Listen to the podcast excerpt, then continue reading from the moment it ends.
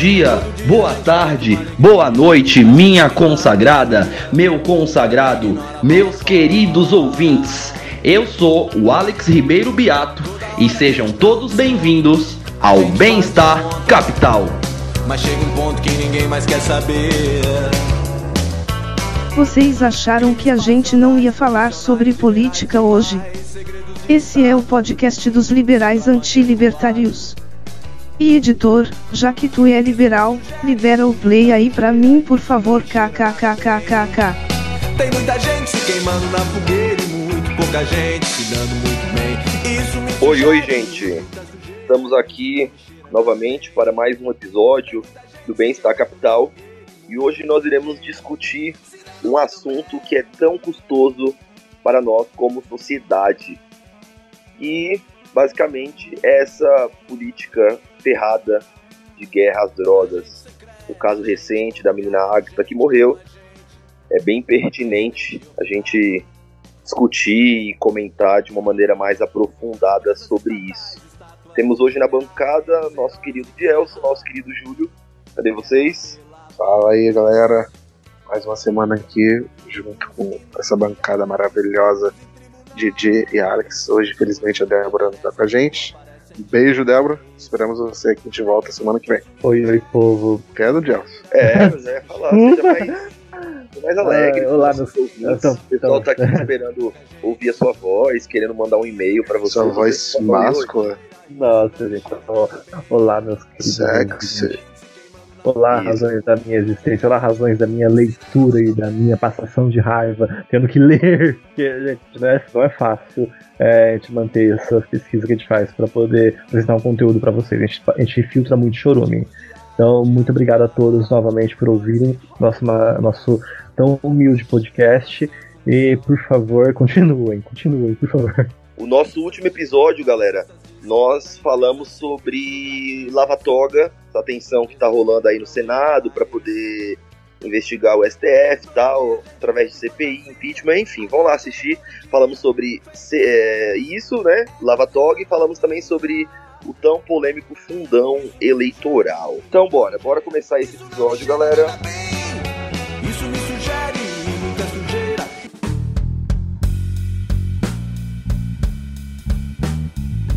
Já dizia Jefferson que o preço da liberdade é a eterna vigilância, então aproveite o próximo bloco para saber mais o que seus políticos têm feito. Começa agora, o Político Público. Muito bem, uh, boa tarde, bom dia, boa noite a todos, né? Uh, o tema dessa semana é um tema que infelizmente ele já deixou de ser algo novo. Ele está é, nos jornais do Brasil desde os anos 2000 dos anos 90, por aí, que se trata da casualidade ou das fatalidades que ocorrem no nosso cotidiano por conta da política de confronto ao crime organizado e política de confronto à comercialização de substâncias ilícitas, que são a nossa política de guerra às drogas. Uh, como acredito que todos já sabem, essa semana ocorreu um episódio triste no Rio de Janeiro que foi a morte da menina Agatha uh, devido a um tiro de, de, bala perdida durante um confronto entre a polícia militar e um grupo, uma facção do crime organizado que domina uma das comunidades do Rio de Janeiro. Uh, o episódio gerou uma comoção nacional, como vocês devem ter percebido, e diversas, alterações, é, diversas declarações de, de, autoridades públicas, municipais, estaduais e federais é, ficaram, é, posso falar isso de uma forma interessante, ficaram emulando é, de quem é a responsabilidade pelo combate ao crime organizado e de quem seria a culpa é, pela bala que atingiu a menina Agatha. Uh, o governador Whitson ele tem é, atuado ativamente na promoção desse sentido, dessa política. Ele tem uma política de confronto mesmo, uma política de beligerância. E isso reflete um pouco nos resultados da nossa polícia, do nosso modelo policial, do nosso modelo de policiamento e segurança pública. Segundo os dados de um observador externo, que é o Instituto de Segurança Pública, no Rio de Janeiro é, foram registradas 1.249 mortes entre janeiro e agosto de 2019. Uh, ah, entre agosto houve uma ligeira queda em relação ao mês anterior, mas a média de 2009 continua sendo altíssima, que é 5 mortes por dia, isso se nivela a alguns cenários de guerra na, no Oriente Médio e no continente africano. Agora, uma coisa interessante, é, conforme eu já tinha deixado claro, já tinha trabalhado nesse assunto no segundo episódio, quando a gente teve a participação do Thomas Conte, os índices de violência no Brasil eles tendem a cair. São Paulo está conseguindo a redução de níveis de homicídio, uh, o Sul tem conseguido são de níveis de homicídio. Agora, tem casos isolados, como o Maranhão, que tem um problema de é, instabilidade institucional, onde os presídios simplesmente não funcionam como presídios. A gente tem a questão do Ceará, que está tendo uma crise agora de sistema prisional também, com ataques ordenados pelo crime organizado. Mas esses são pontos é, sazonais. Uh, e também não são exatamente a regra. Como a gente pode ver, é, o resultado final é que tende a uma queda nas casualidades e nos crimes violentos. Isso é algo positivo, isso é algo realmente positivo. Agora, a forma como a gente lida com esses eventos, esses mega eventos, que é a morte de uma criança, a morte de um pedreiro é, enquanto está fazendo uma laje, a morte de policiais, que eles também sofrem muito com esse tipo de situação e é sempre bom deixar claro que eles são parte é, do, do, do, grupo vulnerável também, seja para é, em conflito, seja pós-conflito, uma vez que uh, o índice de suicídio na polícia militar está altíssimo, pelo que eu vi. Então, uh, esse é um momento que a gente para para analisar as consequências dessa política que nós adotamos e como ela está sendo revista no mundo e como ela poderia estar sendo revista no Brasil. Então, ainda nesse debate, né, hoje a gente está até num, num clima mais amuado ali, né? Provavelmente é uma notícia que a gente não gosta de, de ter que ficar discutindo, é um debate.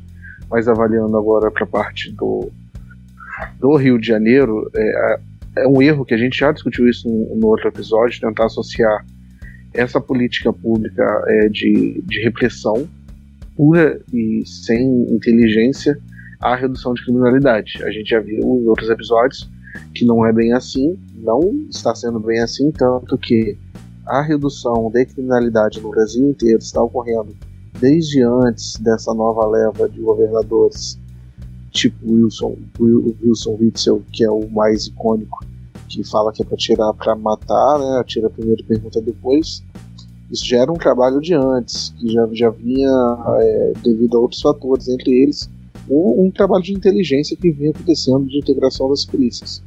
É essa forma de repressão que eles estão adotando é, inclusive é uma forma é, que, que, eu vi o Jugman falando sobre, inclusive, que ele, eu achei muito interessante.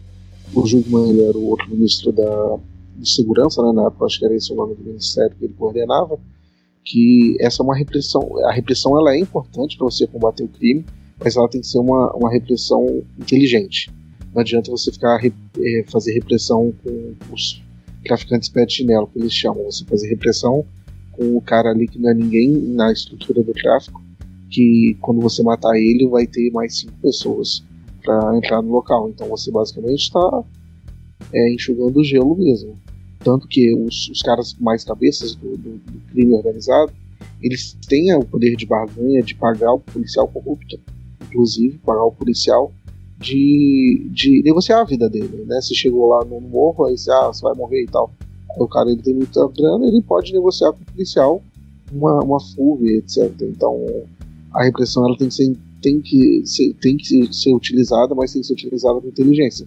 Utilizar a repressão só para matar pé de chinelo, você não está resolvendo o problema, você está enxugando gelo, como eu já havia dito. É, essa discussão, inclusive, ela com a, esse problema aqui de violência, como era uma região de, de tráfico, ela levantou um debate nacional. Novamente, bastante gente começou a discutir sobre a questão da legalização das drogas. Né? Sempre associam né, esse, é, esse tipo de crime, esse tipo de combate é, e a violência gerada por ele à questão da criminalização das drogas. Que inclusive é o que a gente vai. A gente chamou, tem um convidado hoje, que é o Ivanildo, que ele vai responder umas perguntas pra gente, mas a gente já está discutindo um pouquinho aqui sobre qual seria uma eficácia de uma possível descriminalização, é, quais seriam os resultados, será que no caso brasileiro a, a, descriminalização per si ela influenciaria tanto assim na questão da criminalidade? Que, qual é a sua percepção, Gelson? Vou deixar você falar um pouco primeiro, e a Alex também, e, e depois eu pego e complemento. Então, cara, é, é, você fez um bom trabalho é, em exemplificar a diferença da é, discricionariedade política, né, que é a elaboração técnica de uma política criminal, e de um Estado de Direito, que é algo que a gente não consegue diferenciar muito bem aqui no Brasil por conta da nossa fraqueza institucional, da nossa falta de maturidade institucional. Uh, a boa alocação de atividades atividade policial, a boa organização policial, trabalhos de inteligência, a forma como você estrutura trabalhos de inteligência, a forma como você estrutura institucionalmente as polícias, preventiva, é, judiciária, investigativa, federal, como elas é, se organizam com é, grupos de inteligência, tipo a BIM, ou grupos de inteligência internos do Ministério Público, COAF. Isso tudo é política criminal. Como você organiza esses atores dentro desse setor de segurança pública, isso é política criminal. A forma como eles atuam, a forma como eles exercem, ainda é política criminal, porém já vai entrando numa fase de direito, porque eles é, exercem uma certa capacidade coercitiva, eles exercem certas, é, certos constrangimentos de liberdade. Então você já vai estar tá adentrando contra a individualidade de certos grupos e estados e integridades de certos grupos e pessoas. Ok. Agora, como a punição é feita, como é, uma responsabilidade é auferida, isso é com direito. Então, tem uma, tem uma distinção muito clara entre qual é a obrigação da política criminal e qual é a obrigação do direito nisso. Então, quando você tenta falar que tudo é direito, eu já considero errado. Quando você tenta falar que tudo é política criminal, eu também já considero errado. E a gente tem que achar um bom meio termo para o que, que, é, o que vale a pena ser investido em política criminal e o que vale a pena ser investido em jurisdi é, jurisdição, em juridicância, né, que é a atividade do direito. E no Brasil a gente não consegue chegar nesse meio termo. Quando a gente vê é, novos investimentos de política criminal, a gente vê um Witzel da vida falando que tem que atirar para matar e não é, investigar adequadamente. Quando você olha para a ala jurídica, você se depara com teses tipo. Uh, chama, é, abolicionismo penal, criminologia crítica radical. São teses que elas têm um impacto interessante porque elas conseguem fazer uma boa crítica, elas conseguem captar bem a vulnerabilidade é, do setor, mas elas não apresentam solução prática alguma, elas não apresentam solução funcional alguma. Particularmente eu sou um grande crítico dessa corrente de pensamento porque eu acho que é uma crítica estéreo. Né, uma crítica que não se presta a resolver uma situação ou apresentar um grau de sustentabilidade para a situação. Uh, mas agora a gente, tem, a gente é obrigado a rever esse tipo de pensamento. A gente está em uma situação de entropia, acredito eu, que esse tipo de coisa não é mais tolerada. Se bem que eu posso estar errado também, porque a gente está tolerando esse tipo de situação há 20, 30 anos. Então, particularmente, eu acho acho que há novas metodologias, há novos formatos para tentar coadunar né, essa relação, esses dois sistemas. Porém, eu não sei até que ponto as instituições, as nossas instituições brasileiras, estão abertas a essas novas metodologias. Acho que outra parte importante que a gente pode tentar fazer como uma análise comparativa é pensar. Existem países que, que as drogas são descriminalizadas e não há violência. Existem países que as drogas são criminalizadas e não há e também não há violência. Então, é, eu acho que essa percepção faz a gente pensar que às vezes não necessariamente só a questão da descriminalização que envolve a questão de, ser, de ter violência ou não, de ter essa patrulha armada. Eu acho que é muito mais de como é feito esse negócio, porque no, em países onde as drogas são são criminalizadas, existe tráfico de drogas. Existe gente vendendo droga, existe gente sendo presa, existe gente sendo consumida. Você vai pegar, pô, na Europa, deve ser o, o, caminho maior das drogas que, que saem aqui até da América do Sul, e você não vê uma, uma patrulha armada na, nas ruas como você vê aqui no, no Brasil. Então é uma questão de modelo de negócio, porque na Europa o que acontece? O cara ele tem um, um dealer, né, aquele cara que vende droga para ele, e você tem o, o, dealer vai até o cara para entregar a droga. Ou seja, né, você tem o cara que está lá levando o produto até o, o, seu, até o seu consumidor. Aqui no Brasil, não. Aqui no Brasil é uma questão territorialista.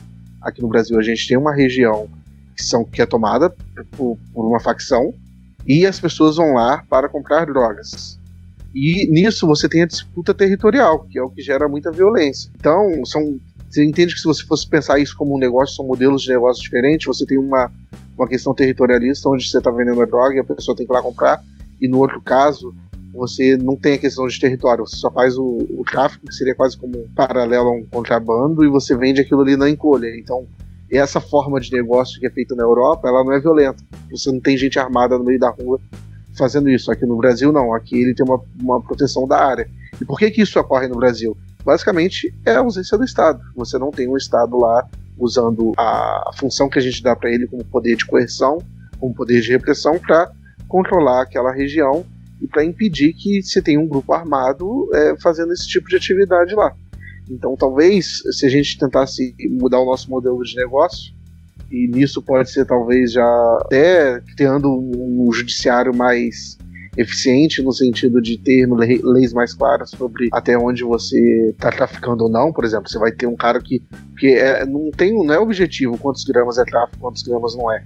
E dentro desses caras que são presos, por exemplo, com pouca droga e o cara às vezes nem tem um antecedente criminal, às vezes o cara não tem um antecedente criminal no sentido de esse sujeito, indivíduo, ele não era um indivíduo violento, ele não tem nenhuma passagem na polícia por qualquer crime violento, e ele é preso, ele é botado num sistema é, carcerário.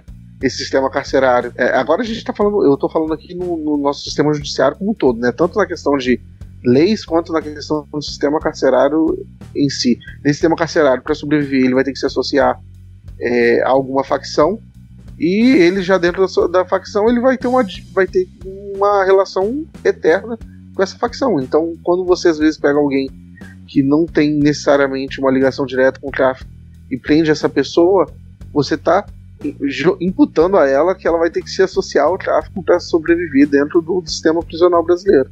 E quando Os ela poderes... lá, ela vai continuar, ela vai continuar é, devendo a, a, essa proteção e vai continuar envolvida com o tráfico. Então a gente tem um, tem um problema multifacetado ali, né? desde modelo de negócio, desde ausência de Estado, desde leis ruins, desde um sistema prisional péssimo. Ô, Júlio, você acha, que esses, você acha que esses, poderes, que esses poderes paralelos são criados com a leniência do Estado, então? Não sei, né, aqui no Rio de Janeiro chegou um estado qual que o poder paralelo ele já está invadindo o, o Estado. O, as milícias, por exemplo, elas já têm um poder de tamanha influência que eles já têm vários deputados que são deputados milicianos. Eles vão para defender o, o, direito miliciano. E isso, é, é, muito perigoso isso. Além da questão de segurança saúde, você está tendo uma distorção democrática muito grande, porque a, o poder mesmo de, de voto ele, ele é falso ali. Na verdade, os caras controlam quem você estava votando. Então você está tendo uma falsa democracia aqui no Rio de Janeiro. Isso é perigoso quando você tem essa mistura de crime organizado com o Estado quando, quando o crime organizado ele invade o Estado. E a, e a milícia é um crime organizado, não tem outra definição, é máfia. A milícia é uma distinção de crime organizado porque ela é aparelhada com o Estado. Tipo, é uma diferença. Por que a gente não chama milícia de facção criminosa? Porque milícia é composta por ex, é paramilitar e tem vínculos com determinados grupos de legitimidade, como a PM. Então, essa é a, é a, definição, é a definição técnica entre milícia e facção criminosa. Uh, agora um ponto, o Júlio é, deixou claro uh, as distorções que uh, a política de drogas, a política de confronto às drogas, elas causam no Brasil e elas causam muita distorção, gente, mas tipo, elas causam realmente muita distorção. A primeira foi a que ele falou que é no, do nosso sistema prisional. Hoje a gente não tem um modelo é, eficiente de imputação objetivo de responsabilidade penal. Quer dizer o quê? Quer dizer que se um indivíduo é, pre, é pego com droga, a gente não, ele não sabe o que, que, que vai ser acusado se uma PM, um oficial da PM, um, oficial, soldado da PM para ele na rua com droga, de verdade, você não sabe o que, que ele vai enfrentar. O advogado não sabe o que ele vai enfrentar quando ele chegar na delegacia. Ele pode ser pego tanto para o usuário. Não, ele pode ser pego três vezes. Na delegacia ele pode ser colocado como traficante, na custódia pode ser como usuário, e na sentença ele pode ser como usuário ou traficante, depende da boa vontade do juiz. A gente, realmente a gente tem um problema muito sério com relação a como imputar objetivamente uma responsabilidade penal. Tem um estudo da Associação Brasileira de Jurimetria, e eu adoro falar ele sempre que eu tenho a possibilidade, eles provam que existe essa distorção, porque houve realmente, desde a lei de drogas de 2006, houve a queda das pequenas substâncias, né? Ah, houve a queda de é, microtráfico, de apreensões, porém houve um alto número de, de flagrantes, o número de prisões com base em tráfico de drogas e usuários aumentou sistematicamente. Por quê? Porque a PM passou, segundo eles, porque a PM passou a adotar uma política criminal clandestina. Porque a intenção da lei de drogas era separar o traficante do usuário. O que a PM passou a fazer? A PM passou a prender todo mundo como traficante, independente do ponto de drogas. E isso vai ser. Uh, eles, eles registram como tráfico. Se vai ser apurado como usuário depois, isso é tarefa para o judiciário. O indivíduo, primeiramente, vai ser tratado como traficante. Isso é algo lastimável. Uh, e essas prisões em flagrante, é, pautadas pelo tráfico de drogas, elas distorcem completamente a administração, a eficácia da nossa administração prisional. Quando você para para pensar, os dados de 2014 falavam que 40% do, da nossa massa carcerária hoje eram presos provisórios. O que é isso? Presos que não, não foram condenados ainda, que eles estão presos preventivamente porque ou eles acarretam risco de fuga ou eles acarretam risco para investigação. Agora, eu realmente não tenho como assegurar ou para dizer que esses 40% eles realmente não acarretam, da mesma forma que eu não tenho como afirmar que eles acarretam. Então, eu acho que esse limbo que esse limbo de imputação que a lei de drogas provém, é, propõe ou promove, ele é nocivo para a administração da justiça, ele é nocivo para a administração penitenciária, ele é nocivo para nosso sistema de segurança pública, sistema judiciário como um todo. Porque ela cria distorções, ela cria esse tipo de cenário que a gente não sabe o que a gente está fazendo, a gente faz automaticamente.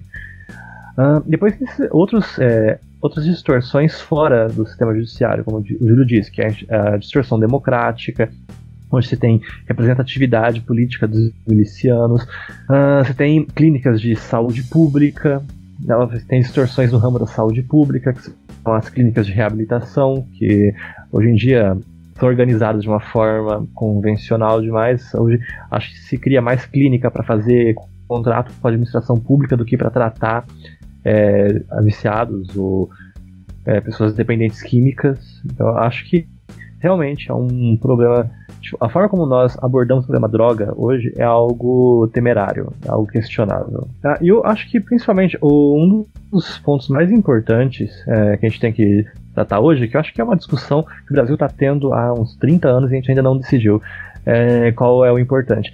Qual o perigo, é, qual o bem jurídico protegido no tráfico de drogas? Qual o problema do consumo de drogas em si. O problema é a saúde pública, o problema é a integridade do indivíduo, o problema é, os atos de violência que grupos organizados usam para manter suas posições no comércio irregular de drogas.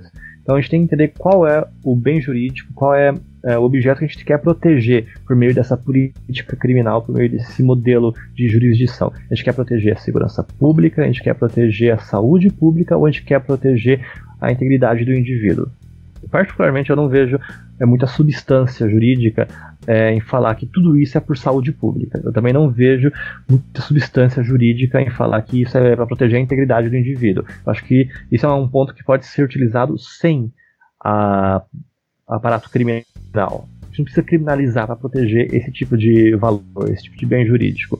Agora, quando você fala que esses indivíduos utilizam é, tráfico de drogas para se financiar e para executar crimes violentos como homicídio, é, o micro-ondas, que é algo bem comum no Rio de Janeiro.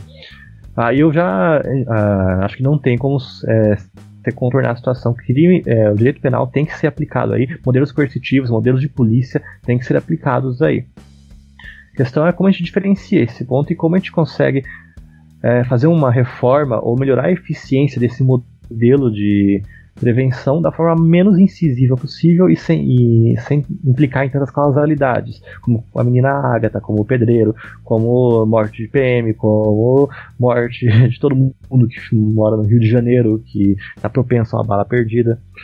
Então, é, são pontos que a gente realmente tem que parar para analisar. Qual o critério que nós temos para a política criminal que nós é, estamos tentando é, proteger. Vim aqui lembrar que agora ouvirão um especialista sobre o assunto. Pergunte para quem sabe.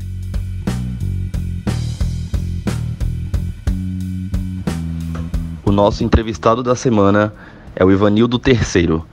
Ivanildo é formado em Direito pela Universidade Estadual da Paraíba e escreve semanalmente na Infomoney.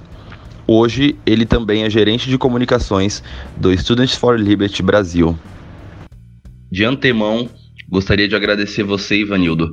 Muito obrigado por estar aqui no nosso podcast, respondendo algumas perguntas tão importantes para o amadurecimento do nosso debate público em relação à política de drogas.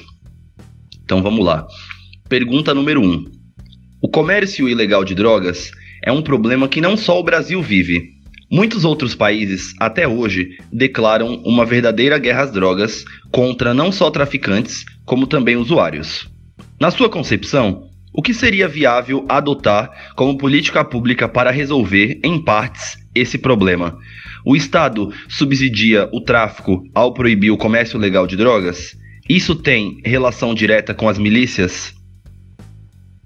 Olha só, eu não acho que seja o Estado subsidiar o tráfico ao proibir o comércio legal de drogas. Eu creio que o Estado, quando ele proíbe o comércio legal de drogas, ele acaba protegendo os comerciantes legais da concorrência legal. Hoje, se você quiser entrar nesse ramo de exportação e importação de drogas, você não pode ser uma pessoa comum, um cara que apenas quer ganhar dinheiro. Você tem que ser um psicopata disposto a matar, que tem que ter contatos, é, tem que ter contatos poderosos para ser coberto. Você tem que é criar uma grande uma operação gigantesca, um aparato paramilitar. Você tem que estar disposto a corromper agentes públicos. E como eu falei anteriormente, você tem que estar disposto a matar e trocar tiro. Então, você acaba fazendo com que só esse tipo de pessoa que acabe se envolvendo no comércio de drogas. E quanto mais você reprime, quanto mais é, você age com violência para fazer a repressão, mais você afasta as pessoas que apenas queriam, poderiam querer entrar nesse mercado para ganhar dinheiro como você está vendo agora nos Estados Unidos, uma galera ficando bilionária com o comércio de maconha. E deixa o mercado apenas para as pessoas que são psicopatas criminosas. E acho que essa é a pior coisa, porque o mercado de drogas rende bilhões de dólares por ano. Então, uma renda que é apropriada única e exclusivamente por pessoas que são perigosas. E essas pessoas usam esse dinheiro para não só cometerem esse tipo de crime, mas para financiarem os outros crimes, para dominarem comunidades inteiras. Então, eu acho que esse é o principal problema, assim, você para pensar em como o Estado age nesse mercado, é como se ele estivesse protegendo as piores pessoas possíveis da concorrência de pessoas melhores. Isso tem relação direta com as milícias? É... Cara, sim não, né? Milícia no Rio de Janeiro nasceu com um, um o meu, da população local, não vê sua favela sendo entregue para o comando de criminosos. Mas, claro, né? É, é o que aconteceu o que sempre acontece. Quando você coloca. É, quando você começa a ter policiais que cometem crimes, você começa a atrair policiais criminosos para a região. E foi deu no que deu. Pergunta número 2. O governador Wilson Wilson após o caso da morte da menina Agatha, fez uma declaração associando a culpa da morte aos usuários de drogas. Como você enxerga essa questão? Há um ou mais de um culpado? Cara, se o Wilson Witzel realmente acredita que quem compra maconha é responsável pela violência urbana no Rio de Janeiro, no mínimo, ele deveria ser o defensor número um da imediata legalização do cultivo de maconha para consumo próprio. Porque se toda a questão enfraquecer o tráfico, o Witzel deveria estar na batalha para que traficantes sofram com a concorrência. Seja a concorrência do usuário que fará autocultivo, seja a concorrência do empreendedor que fará dos seus clientes e das pessoas que hoje são servidas pelo tráfico. É óbvio que se você entrega seu dinheiro para um psicopata armado, você tem sua parcela de culpa no que essa pessoa faz. Mas esse é o tipo de redução ao absurdo que vai até para a própria polícia. Quem paga, quem paga impostos é responsável direto por qualquer barbaridade cometida pela polícia militar, que é sustentada com dinheiro de impostos. O Witzel, ele tenta simplificar um debate complexo porque ele sabe que na hora que nós começarmos a ter uma discussão profunda sobre esse assunto, na hora que começarmos a prestar atenção no que realmente importa, nós vamos perceber que o Wilson Witzel é, está empreendendo uma guerra contra objetos inanimados. Está empreendendo uma guerra para evitar que adultos, por livre e espontânea vontade, pratiquem, pratiquem um comportamento que ele acha que é arriscado. E ele está disposto a matar meninas de 8 anos para concretizar esse objetivo. Porque, juridicamente falando, o bem jurídico tutelado pela lei de tóxicos é a saúde pública. Toda a ideia da guerra de drogas é evitar que adultos se viciem em drogas. Então, eu acredito que nós temos que começar a discutir as coisas com as perguntas certas. Temos que nos perguntar se faz sentido continuarmos matando crianças inocentes para proteger adultos das suas próprias escolhas. Eu não vou entrar aqui no argumento que cada um, desde que, claro, não afete um terceiro, tem o direito de expor do jeito que acreditar ser melhor da sua propriedade mais privada que é o próprio corpo. Eu não vou fazer esse argumento aqui.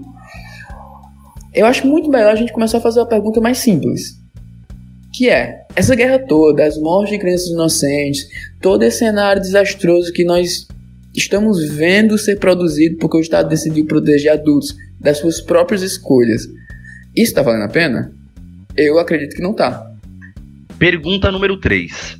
Em abril de 2019, foi publicado um estudo pela Associação Brasileira de Juremetria comprovando que desde a criação da Lei 11.343 de 2006, que instituiu uma nova política de drogas, a proporção de presos por tráfico saltou de 15,5% em 2007 para 25,5% em 2013, ao mesmo tempo em que a população prisional cresceu em 80%. O artigo criticou abertamente a falta de critérios objetivos para diferenciar traficantes de usuários. Qual a sua opinião sobre o assunto? É, eu acredito que é positivo ter critérios objetivos, mas eu acho que a figura do usuário sendo preso como traficante, ela está muito mais ligada à forma que o policiamento é organizado no Brasil do que qualquer outra coisa. Por que eu digo isso? Nós, como sociedade, nós investimos muito pouco na elucidação e investigação de crimes e concentramos mais esforços e investimentos no policiamento ostensivo. Hoje, o policial militar é o elemento na cadeia de comando da segurança pública que mais sofre pressão para dar resultados. E o policial militar ele não investiga e nem pode investigar crimes. Ele faz, o policial militar ele faz policiamento ostensivo, ele age para prender criminosos que estão em flagrante delito. E é claro, o policial militar não está em toda esquina a qualquer momento, não está sempre chegando um roubo ou homicídio ali na frente dele, não. Ele vai atrás dos crimes que estão em flagrante permanente. E qual um dos poucos crimes que está tá em flagrante permanente? O porte de drogas, seja para consumo, seja para o tráfico. Então nós acabamos entrando nesse círculo vicioso. Fazemos pressão no policial militar para apresentar mais resultados, e o único resultado que ele pode apresentar é prender cada vez mais indivíduos com drogas. E realmente é difícil você diferenciar o usuário de drogas que está com uma quantidade alta de substâncias porque pegou para ele e para os amigos do cara que está com uma quantidade alta de substâncias porque simplesmente quer vendê-las. Quem deveria fazer esse trabalho de diferenciação e quem pode fazer esse trabalho de diferenciação com muito mais eficácia seria a Polícia Civil, que trabalha diretamente na elucidação e investigação de crimes. Ah, mas aqui acho que cabe uma autocrítica à população, a nós como população, como sociedade. Nós não fazemos pressão para aumentar os investimentos em inteligência, em laboratórios, em contratar mais peritos, em contratar mais agentes, esse tipo de coisa. Toda vez que tem uma crise na segurança pública, é, o governador que não quer ver sua popularidade cair, ele vai colocar mais viatura na rua, em vez de estruturar uma solução pensada no médio e longo prazo. Pergunta número 4. É possível estimar o custo do combate às drogas ao Brasil, fiscalmente falando, em relação a equipamentos, pessoal, burocracias, etc? Sim, isso já foi feito, foi feito pela consultoria legislativa da Câmara dos Deputados, fez um estudo falando especificamente sobre o impacto econômico da legalização da maconha no Brasil. É, eles encontraram alguns dados interessantes, mesmo fazendo estimativas bem conservadoras, eles acreditam que a legalização da cannabis arrecadaria 6 bilhões de reais em tributos por ano. Eles estimaram também que os gastos com prisões relacionados ao tráfico de entorpecentes passam de 3 bilhões de reais por ano. E especificamente falando da maconha, a estimativa é de quase 1 bilhão de reais gastos é, com prisões relacionadas ao, ao tráfico de maconha. Os gastos com policiamento e gastos jurídicos processuais, especificamente no combate ao tráfico de drogas, chegam a 665 milhões de reais por ano. E aí a gente não entra em coisas como é, a gente imaginar que são processos por tráfico de entorpecentes, a necessidade de contratação de novos servidores será menor, e os que já existem poderão se concentrar em outros processos, o que aumentará a celeridade judiciária, aumentará a segurança jurídica do Brasil, a mesma coisa vai para os policiais que poderão se concentrar em outros crimes, em vez de continuar no combate ao tráfico de drogas. E assim vai. Isso não acabou, isso não tem como ser estimado agora.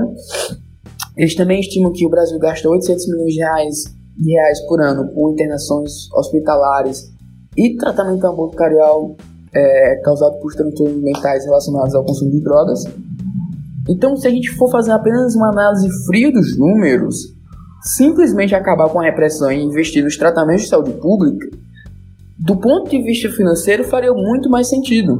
Isso sem contar o custo humano de você ter várias pessoas morrendo por culpa da guerra de drogas, ou o fato de que com o fim da clandestinidade, o usuário terá acesso a uma substância de qualidade melhor, mais segura, ele enfim poderá saber o que tá, exatamente o que ele está consumindo, ele não precisará mais consumir grandes quantidades, porque ele sabe que ele poderá ter acesso no futuro, o que vai diminuir o efeito potência, enfim, são uma série de efeitos difíceis de calcular nesse momento, mas que também ocorrerão. Quinta e última pergunta. Como era a América Latina em termos de violência, homicídios por 100 mil habitantes, por exemplo, entre outros indicadores, antes da implantação da guerra às drogas nos anos 70? É, é uma ótima pergunta porque é algo que a gente tem que salientar, é algo muito importante da gente ressaltar. Existe uma diferença entre proibir criminalmente o consumo, uso e comércio de drogas que é o que boa parte dos países do mundo fazem, e, e existe uma diferença disso para implementar uma política de guerra às drogas. Drogas são proibidas em boa parte do mundo, são proibidas no Reino Unido, na Holanda, por exemplo, mas o combate ao tráfico de drogas não é o cerne da política de segurança pública desses países. Mas é o cerne da política de segurança pública de boa parte dos países da América Latina. Quando a gente fala em segurança pública por aqui, no geral, nós estamos falando no combate ao tráfico de drogas. Eu falo no geral porque temos algumas exceções, como a Argentina, que é bem aqui do lado e, e não tem uma guerra de drogas implementada. E eu acho que você não precisa nem olhar para a década de 70 para compreender como a dinâmica da guerra de drogas influencia na violência urbana. Você pode olhar para o México. Eles implementaram a política de guerra de drogas bem recentemente, em 2007, com o presidente Felipe Calderón ele que mandou o exército para combater os cartéis de drogas. E depois disso, a violência não baixou, ela explodiu. O México nunca foi exatamente um país seguro. Sempre foi um país em desenvolvimento e a violência urbana parece uma característica muito comum em países em desenvolvimento, mas era um país que tinha seus 8 mil homicídios por ano. E depois que o Felipe Caldeirão implementou a política de guerra às drogas, uma política que até hoje está se mantendo, um país que tinha seus 8 mil homicídios por ano viu esse número praticamente quadruplicar, a chegar ali perto dos 30 mil assassinatos por ano. Isso, essa explosão na violência ocorreu em espaço de menos de 10 anos. E por que isso ocorreu? Ocorreu porque o resultado final da política de guerra às drogas é selecionar os piores entre os piores. Vai selecionar o traficante mais psicopata, o mais disposto a matar, o mais disposto a corromper, o mais disposto a montar exércitos paramilitares, esse é o traficante que vai conseguir trocar tiro com o exército, escapar da lei e ficar sentado numa montanha de dinheiro. Muito obrigado, Ivanildo, mais uma vez. Bastante esclarecedor e enriquecedor essas respostas que você deu. Contribuiu muito. E o podcast, o Bem-Estar Capital, está de portas abertas para você quando quiser voltar. Muito obrigado mesmo, um abraço.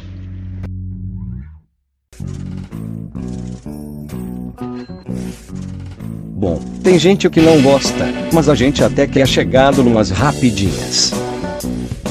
Rapidinha número 1. JetSmart inicia venda de passagens para o Brasil a partir de 144 reais. Nossa, barato. Bastante, né? Uma empresa chilena, eles vão fazer o, o caminho, né? Brasil, Chile, Santiago, Rio, algumas capitais elas são aquelas bem empresas de baixo custo mesmo, né? Esse, esse valor aí, é, só é o valor sem imposto, sem taxa, sem nada. É tipo a taxa da empresa para o, o trajeto. E, pô, eu, eu, eu particularmente tinha pesquisado umas passagens para o Chile um tempo atrás, é papo de mil reais, cara. Era bem caro. É muito bom ter uma abertura comercial, você ter essas empresas mais baratas para facilitar, né? Quem quer fazer uma viagemzinha, assim, facilita o livre trânsito de pessoas, incentiva o, o turismo para ambos os lados. Né? Eu, eu acho, inclusive, que o Brasil pode até ganhar mais, talvez, isso. isso. Rapidinha número 2. Bolsonaro perdeu oportunidade de ouro na ONU com discurso belicoso para agradar base, dizem analistas.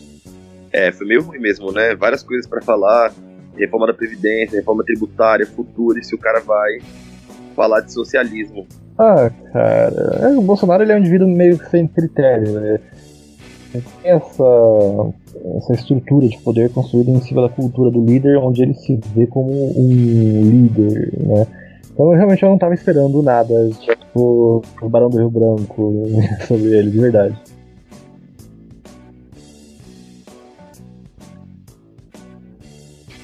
Rapidinha número 3. Congresso mantém veto à franquia de bagagens em voos. Comente, Júlio. Bola, de, bola dentro né, do Congresso, um tempo atrás estava rolando essa discussão é, é, sobre a questão da bagagem, se podia cobrar a bagagem ou não. É, há, há, um estudo da GV falando que essa cobrança da bagagem à parte, é, não é da GV, né, de algum aluno da GV, agora eu não me recordo quem, que essa cobrança de bagagem à parte reduziu o custo das passagens aéreas. Então você tem um, um fundamento ali já explicando que é, essa cobrança à parte ela reduz o preço médio do ticket, porque ao invés de todo mundo. Porque a empresa o que, ela faz? Se ela, se ela considera que a pessoa pode ou não usar uma bagagem, ela vai fazer o custo dela e cobrar o custo da passagem considerando essa bagagem já. Quando você pega e coloca essa cobrança individual, a empresa pode cobrar individual a cada bagagem isso que vier. É, aí os críticos falam, ah, mas a empresa vai no final das contas repassar para todo mundo né, você vai cobrar duas vezes. Não, não é bem o que o, a evidência tem mostrado, né?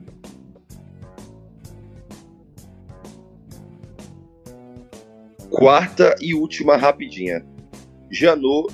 Não, calma. Tem que comentar que essa rapidinha acabou de sair. Quentíssima. Então vamos lá. É bomba, é pesada. Quarta e última rapidinha. Janot diz que foi armado a sessão do STF para matar Gilmar Mendes e em seguida se suicidar. Uau! Mas que loucura isso aí, me explica direito, vocês que estão mais por dentro, porque eu nem tinha, nem tava sabendo. Ele falou que ele, ele tinha armado isso, ele tinha planejado isso? Sim, sim. Foi uma época em que ele estava no STF ainda, né, como procurador-geral. Uh, tava tendo. É... Não, primeiro que foi uma entrevista, né, que o Janot deu pra Folha. Uh, ele tava, teve uma rusga entre ele. Não, não foi pra Folha, minto. Teve uma entrevista que ele deu pro estado de São Paulo. Uh, teve uma rusga entre ele e o Gilmar há muito tempo atrás, é, onde o, Ju, o Janot estava investigando a mulher do Gilmar, que era advogada no Rio de Janeiro, e em troca, em, como retaliação ou no exercício da atividade de uma forma lícita, é, o Gilmar começou a investigar a filha do Janot, que é advogada.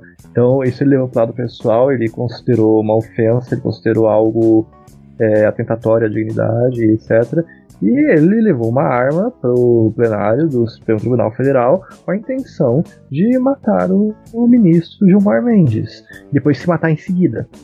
E tá tendo um rasga, uh, um bafal absurdo sobre isso, porque isso demonstra a seriedade da nossa instituição republicana, que é o Judiciário. Pesadíssima essa, hein? Caramba, ah, é, aí eu fiquei abismado com a possibilidade. Nossa, o, o, o, Alex, que, que é do, do, do setor audiovisual, adorou. É, é, vai, vai, dar pra fazer filme pra caramba. Eu, eu, eu, ia, eu ia comentar isso, né? O meu olhar cinematográfico, de cinéfilo, adorou esse roteiro Brasil. Ia ser sensacional se isso tivesse acontecido, imagina. Tu ia, tu ia fazer um documentário já, né? Um filme lá. olha só, olha só, olha só. O é, Legislativo Federal já fez isso, cara. O pai do Collor matou um indivíduo é, no Congresso. Uh, no Poder Executivo, você para pensar, morre presidente direto, uh, morre prefeito direto no interior. A gente tem um presidente que se matou também. Então, tem muita bala. Você quando para pensar, você percebe que tem muito tiroteio na nossa política. Cara. Tem muito tiroteio mesmo. É algo propenso. As pessoas atiram nas pessoas na política. E eu acho, eu acho lamentável, cara. É, eu também, eu também acho. Pensando pelo, pelo olhar mais, mais democrático e tal, né? Eu também. É péssimo. Agora, cinematograficamente falando, é 10-10. então é isso, gente. Chegamos ao fim deste episódio com o Ivanildo. Ivanildo, muito obrigado pela sua participação, muito bom nós esclarecermos algumas dúvidas em relação a essa guerra às drogas. Muito obrigado, Gelson, muito obrigado, Júlio, muito obrigado a todos vocês, queridos ouvintes, e até mais. Valeu, gente. Beijo, beijo. Valeu, Didi, valeu, Alex. Beijão.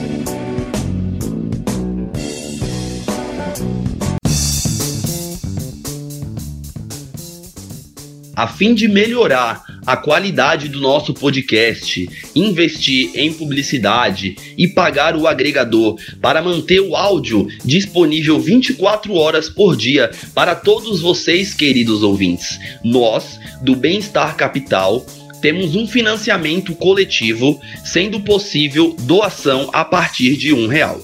Digite www.padrim.com.br barra liberais antilibertários e nos ajudem da maneira que vocês quiserem e puderem contribuir.